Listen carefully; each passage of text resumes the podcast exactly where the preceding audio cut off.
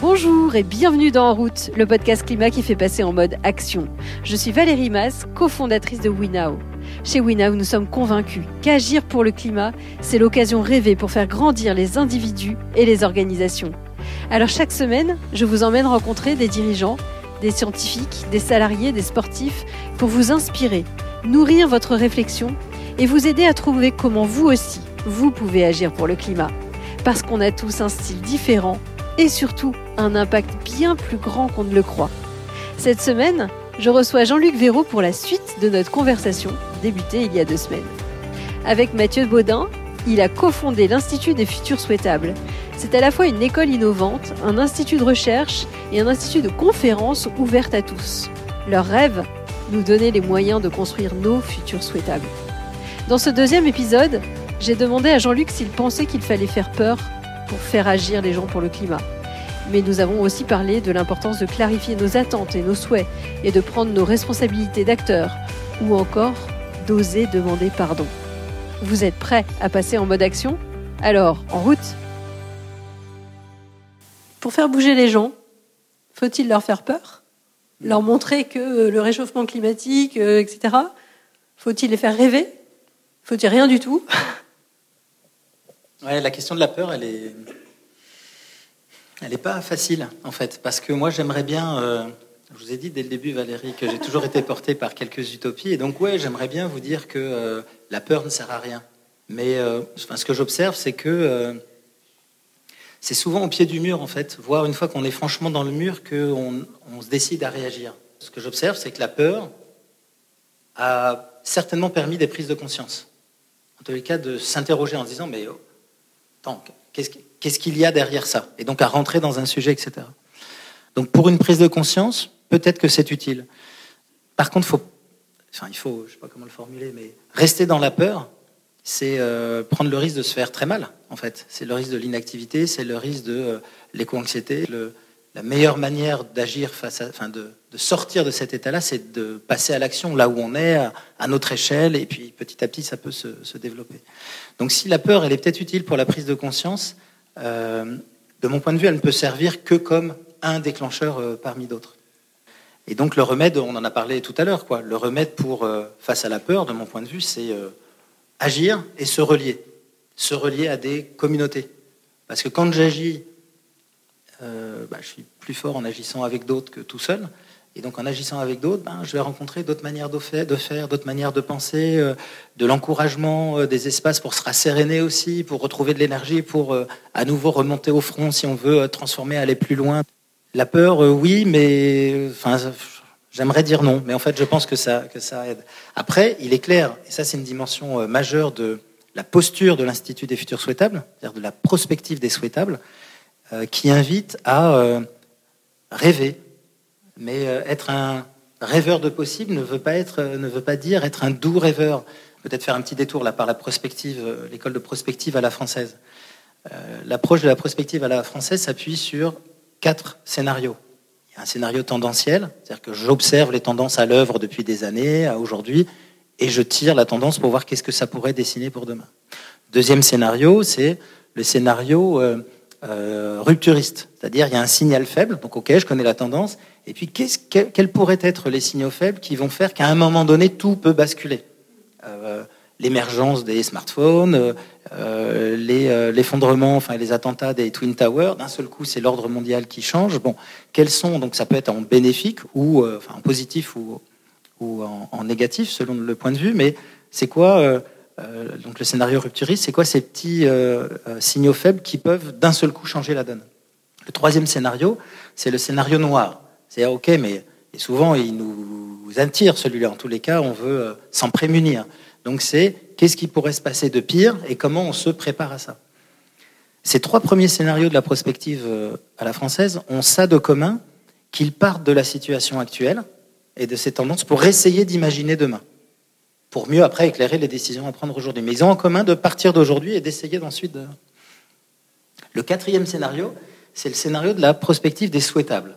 Et donc c'est celui qu'à l'Institut, on a choisi avec Mathieu quand on a, quand on a créé l'Institut. Et donc celui-là, il a euh, plusieurs caractéristiques spécifiques. La première, c'est qu'il va inverser le paradigme. C'est-à-dire qu'on ne part pas d'aujourd'hui, on part d'entrée de jeu sur demain, qu'est-ce que je souhaite? Que ce soit pour moi à titre individuel, que ce soit pour nous dans une équipe, dans une organisation, dans une entreprise, que ce soit pour un projet de société d'une nation, c'est quel est notre souhaitable? Et en faisant ça, on va le décrire ensemble, on va s'immerger dedans, on va se le représenter. Parce qu'on leur a rêvé, qu'on leur a visualisé, qu'on leur a décrit, alors à ce moment-là, on se retourne, on est toujours en 2040, on se retourne, ou en 2050, hein, vous choisissez l'échelle de temps que vous voulez, et on fait cette opération de backcasting qui est, mais quel chemin, depuis 2023, m'aura permis, nous aura permis de construire ce futur souhaitable qui est advenu? Ce quatrième scénario, il repose sur des éléments extrêmement forts que sont, un, de nous replacer en responsabilité vis-à-vis de nous-mêmes et de cet avenir. C'est-à-dire que ça nous oblige à clarifier ce que l'on souhaite. Et il y a plein de gens qui sont bien contents de ne pas avoir besoin de clarifier ce qu'ils souhaitent. Parce que du coup, on peut toujours justifier ce qui nous arrive dans la vie par les autres, par j'ai pas le temps, par euh, bah oui, je peux rien faire. Ben non. Adopter cette posture-là, c'est de se reconnecter avec sa force de créativité, sa responsabilité d'acteur agissant. Je dois définir ce que je souhaite. Donc c'est une responsabilité. Et on voit bien que ça porte aussi une autre dimension qui est celle du rêve, celle de euh, se raconter des histoires. Et je pense qu'effectivement, plus que la peur, aujourd'hui, même si la peur peut aider à la prise de conscience, que le fait de raconter une histoire d'un futur réussi ou deux chemins au pluriel pour aller vers ces futurs euh, réussis, eh bien c'est euh, certainement plus fort pour embarquer, pour donner envie, pour concrétiser, pour donner à voir que oui, c'est possible. Donc oui, je pense que se raconter des belles histoires, c'est chouette aussi.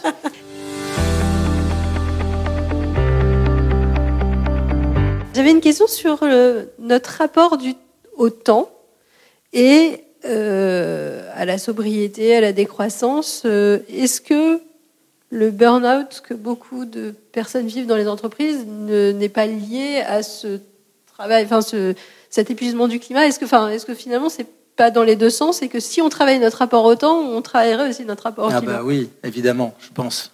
je suis convaincu de ça. Euh, je pense que c'est la même société. En fait, ce sont les mêmes modes de vie. La, même illusion de cette croissance qui serait euh, l'alpha et l'oméga, qui serait la solution de tous nos problèmes. Encore aujourd'hui, hein, quand vous écoutez euh, les, politiques, ça fait un peu ça, fait un peu peur pour le coup de voir, de mon point de vue, cette déconnexion.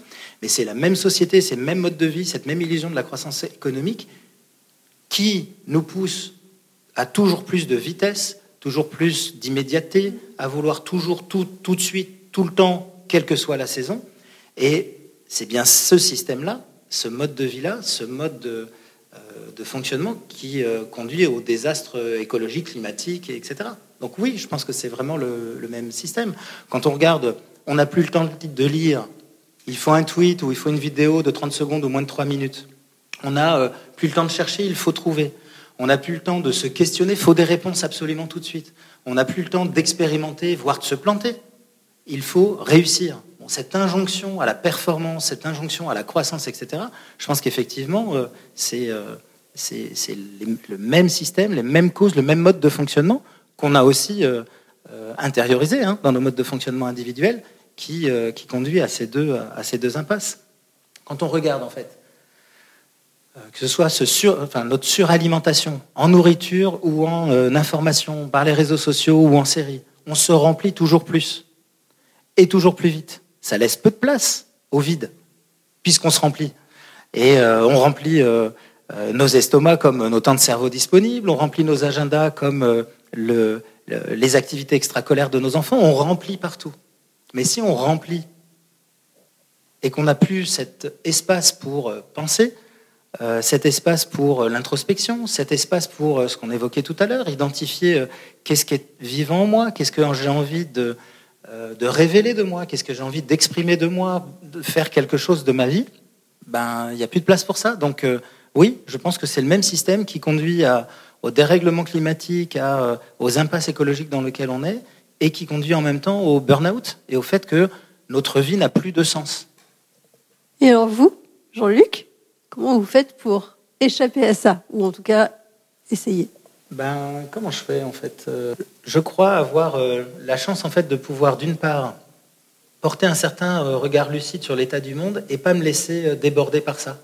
Ce qui pourrait paraître par moments comme une sorte d'abandon ou de lâcher prise ou d'humilité, je sais pas comment le mettre, mais à un moment donné, de toute manière, ça ne dépend pas que de moi. Et avoir cette humilité-là aussi, cette indulgence vis-à-vis de soi, donc de l'exigence vis-à-vis de soi, mais aussi à un moment donné de dire, mais ok, et si on doit aller à plus 4 degrés, ben, qu'est-ce que j'aurais fait pour éviter, pour réduire? Mais c'est pas moi tout seul qui vais. bon. Donc comment je fais concrètement? Me ressource en montagne. Par la randonnée, par le fait de vivre dehors. Et je pense que ça, ça permet de me ressourcer euh, fort.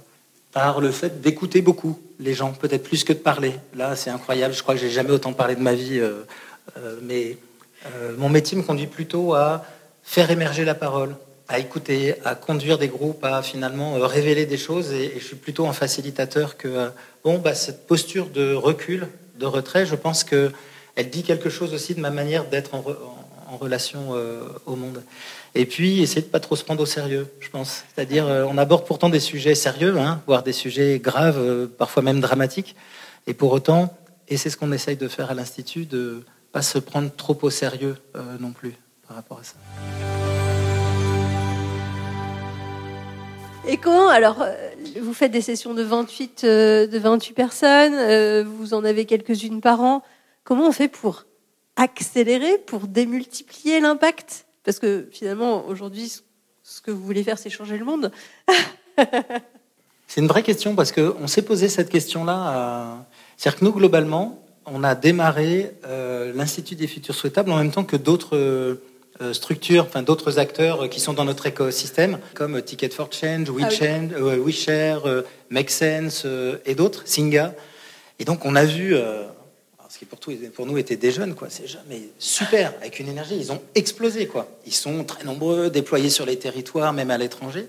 Avec Mathieu, euh, euh, par moments, on s'est interrogé en se disant, mais euh, et nous, alors, on n'y arrive pas. Bon, mais on construit la chose différemment. C'est-à-dire que, et c'est là où il faut se garder, il faut observer, et c'est chouette de regarder les autres, mais c'est aussi, quand je disais tout à l'heure, se réapproprier sa manière d'agir son territoire, le territoire sur lequel on peut avoir un impact, c'est aussi bien en termes de territoire que de modalité, de manière de faire. Je pense qu'on aurait essayé d'un développement d'impact comme euh, Ticket for Change ou Singa, euh, on se serait planté parce que c'était pas nous. Donc nous, on y a été plus pépère, quoi. Mais j'ai tendance à dire que quand on construit dans la durée et que ça prend un peu plus de temps, peut-être que les bases sont solides. En tous les cas, j'espère que c'est le cas pour euh, l'Institut. Mais donc, on a passé nos 10 ans, et donc, fin 2021, séminaire d'équipe et on a fait à la fois le bilan de nos dix ans, de revisiter cette histoire-là, et aussi de se projeter en se disant mais qu'est-ce qu'on veut? Alors non pas pour les dix ans à venir, mais pour les cinq ans à venir. Et donc ce qui est ressorti, c'est mais comment on démultiplie notre impact? Eh bien, euh, c'est une bonne question, euh, et, on est en train d'explorer ça à plusieurs manières. La première euh, manière, c'est j'en parlais tout à l'heure, c'est que au-delà de nos formations, on a développé de manière beaucoup plus ambitieuse notre programme d'éducation populaire qui s'appelle Épopée, donc avec Olivier Launay qui nous a, qui nous a rejoint pour ça. Et donc euh, là, l'idée, c'est de toucher beaucoup plus de monde, plus rapidement, euh, y compris des gens que nous ne touchons pas spontanément avec nos, formations, donc d'aller au-devant d'autres types de publics. Et donc évidemment, c'est moins structuré, moins...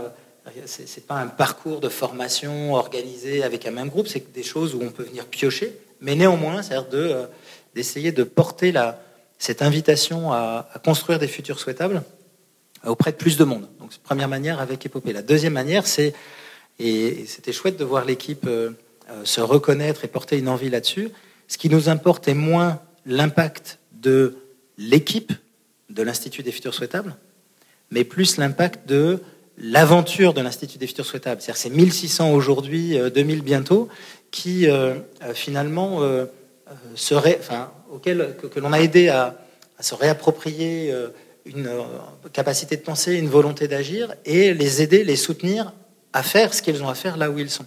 Et donc, on a déplacé un centre de gravité pour effectivement se mettre plus au service de la communauté et faire de l'impact là-dessus dans les territoires, mais pas que, mais, mais, aussi dans les territoires aujourd'hui où finalement notre communauté elle est, elle est sur toutes les régions de France, parfois même à l'étranger. Euh, et pour autant, l'Institut fait beaucoup de choses en région parisienne. Donc ça va être une deuxième manière de, gagner en impact.